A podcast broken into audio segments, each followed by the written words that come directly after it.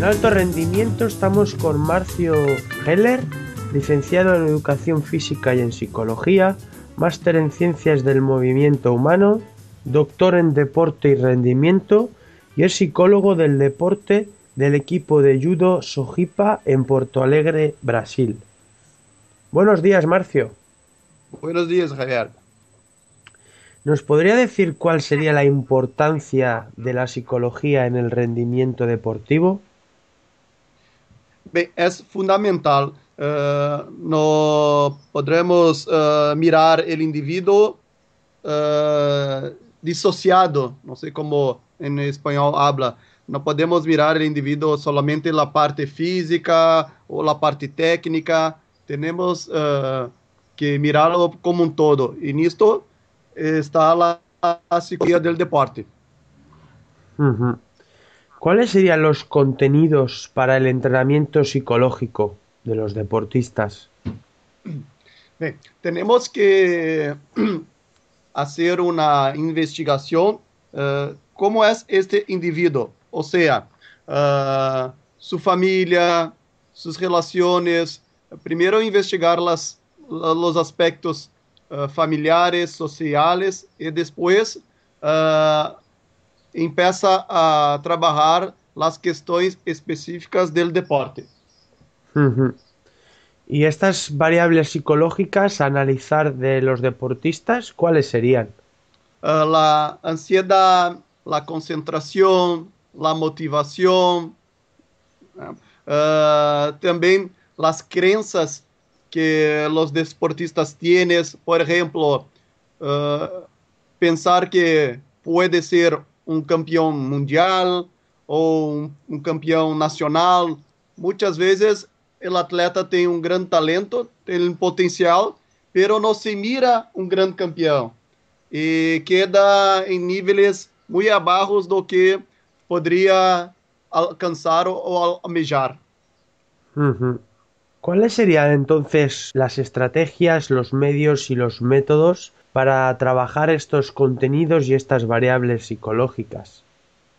Perfecto. Yo soy psicodramatista, ¿sí? Es una, es una metodología de la psicología que trabaja mucho con el desarrollo de los papeles. Entonces, yo voy a trabalhar el desarrollo de los papeles do desportista.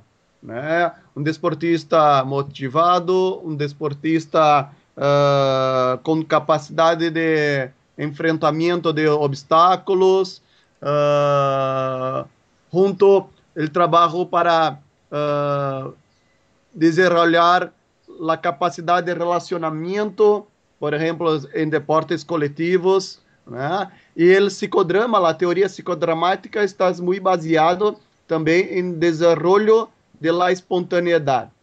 Moreno, el criador del psicodrama, habla que la persona más espontánea uh, tendrá a desarrollar todo su potencial. Entonces, uh, tentamos uh, com que el atleta queda el mais espontâneo possível dentro de, de la quadra, de la cancha ou de la pista para desarrollar todo su potencial. ¿Y esta espontaneidad, con qué técnicas se puede desarrollar en el deportista? Podemos desarrollar con el entrenamiento de los papeles, o, sea, uh, en el consultorio, en el club, vamos a hacer simulaciones de situaciones donde el atleta podrá uh, mirar cómo ele pensa, como ele se sente em determinadas situações, com enfrentamentos com uh, X deportista ou X adversários, como é jogar fora de seu país, uh, como é jogar em um campeonato mundial ou nacional. E a partir dessas vivências, vamos analisando quais os medos e haciendo este treinamento del papel, donde estas cenas, estas situações trazidas em, mi consultório, vamos cambiar uh, para uma situação onde tiene êxito. porque assim, quando ocorrer as competições, as situações que vão uh, aparecer, né? Estas situações, o deportista já vai a ter vivenciado, vivido e assim, né, uh, saberá uh, desenvolver ou lidar melhor com estas situações. Uh -huh.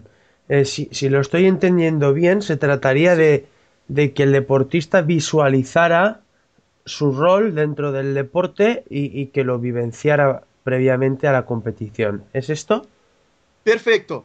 Vas a hacer un entrenamiento de situaciones y dentro de ese entrenamiento vai trazer cenas, né? vai dramatizar e de, dentro desta dramatização vamos a, a mirar seus sentimentos, quais seus pensamentos acerca de determinadas situações trazidas por mim e que o atleta tem como medo, com uma crença negativa.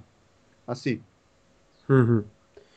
También has hablado de la socialización y lo que sería la cohesión del grupo. ¿Cómo se trabaja y se desarrolla esto en los deportistas?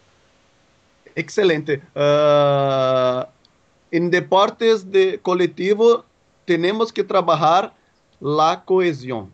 Todos los equipos uh, bem sucedidos tienen como base la cohesión. Entonces, también pela técnica psicodramática, eu uh, vários que chamamos juegos grupales, né?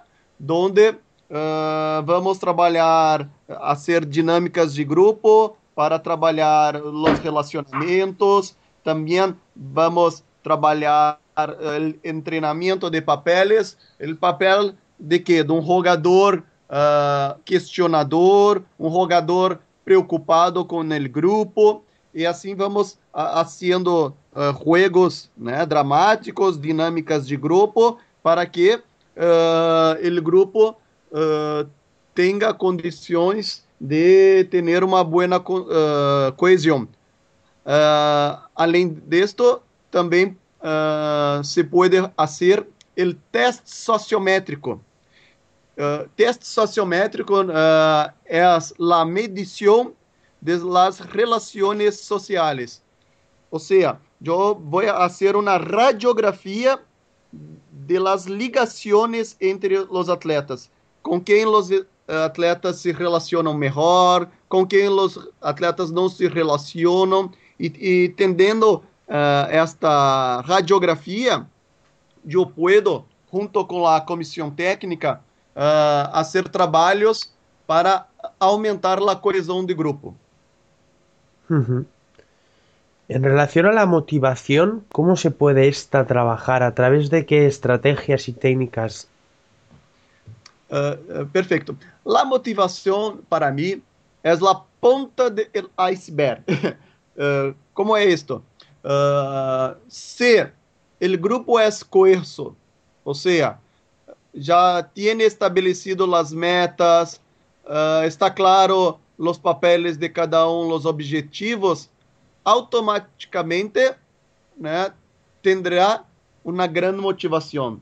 Então, temos que ver a base, ou seja, ver qual a percepção que os atletas têm de sua equipe, qual uh, a percepção que têm uh, das competições que irão disputar, e haciendo uh, compartilhando estas percepções, né, vamos a tentar fazer um grande objetivo general do grupo e aí a partir disso, né, trabalhar a motivação para este estabelecimento de metas. Uh -huh. Eh, ¿Cuál sería la importancia de la comunicación para trabajar todas estas variables psicológicas? Muy buena pregunta. Uh, la comunicación es, es, muy importante porque muchas veces uh, tiene ruido. O sea, ¿qué es ruido? Donde la comunicación não é percebida, não é captada perfeitamente.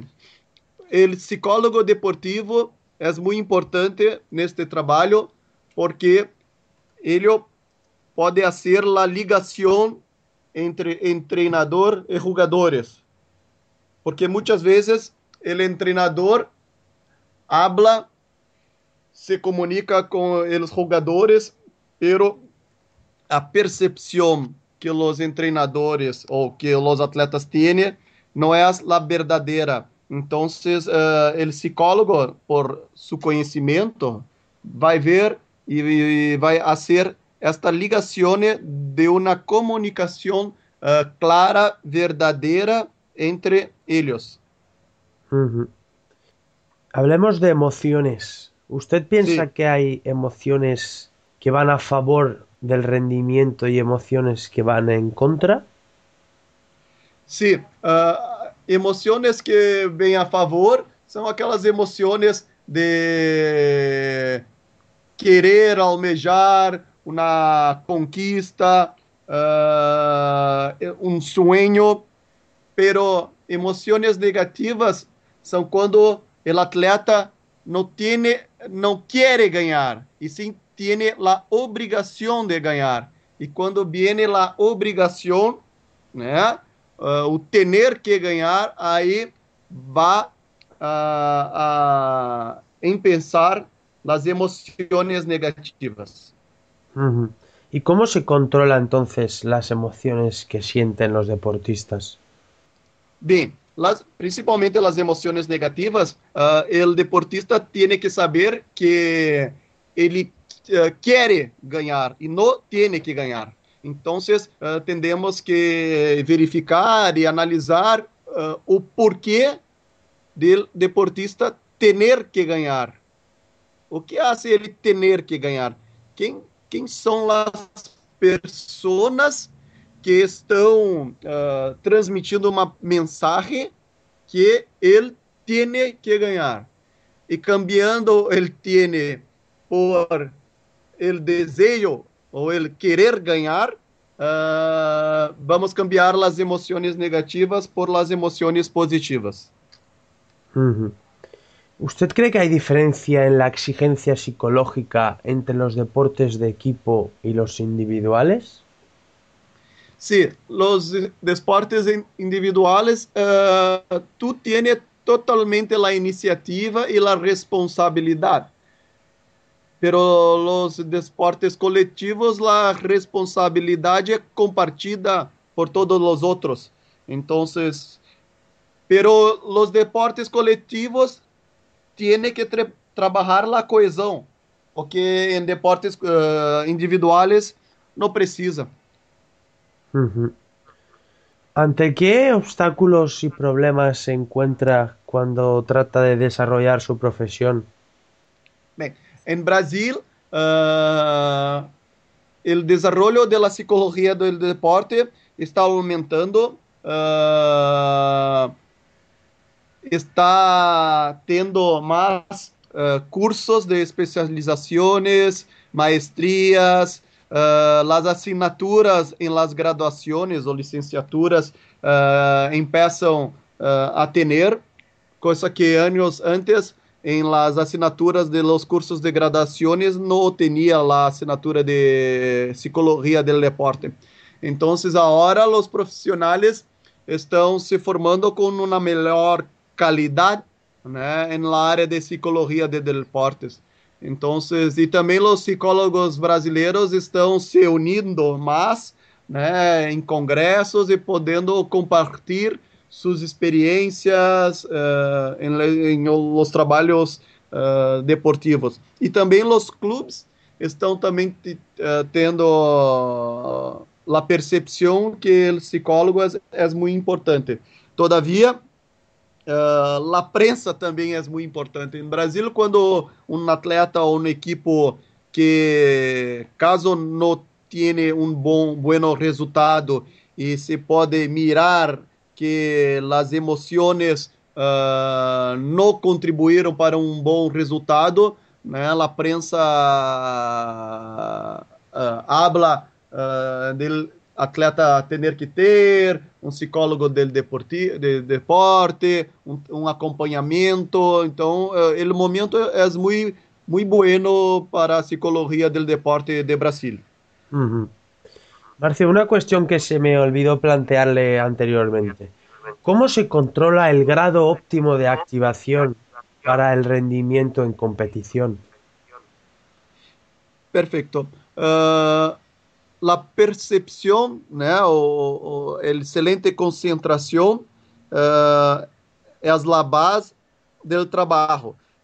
Pero para uh, almejar ou conseguir isto, né, temos que, como falei anteriormente, pensar como e analisar como o atleta percebe sua competição, percebe seu deporte, quais são os medos, os anseios. O grande problema de los atletas que não há um trabalho com psicologia do deporte é o atleta não trabalhar com seus medos e seus anseios. Então, todavia, quando o atleta começa a trabalhar seus medos e anseios, que é normal e todos os atletas têm, né? Uh, trabalhando isso, uh, consequentemente, a concentração a ativação e a manutenção destes aspectos vai ocorrer uh, perfeitamente. Uhum. Pues Marcio, en nombre de todo el equipo de alto rendimiento, te doy las gracias por haber compartido esta conversación con nosotros sobre la psicología deportiva. Muchas gracias. Quedo à disposição de você para quando querer falar alguma coisa de psicologia do deporte de Brasil ou com alguns atletas olímpicos que eu trabalho. Quedo à disposição de vocês. Muchas gracias. Gracias a ti. Un saludo. Saludo.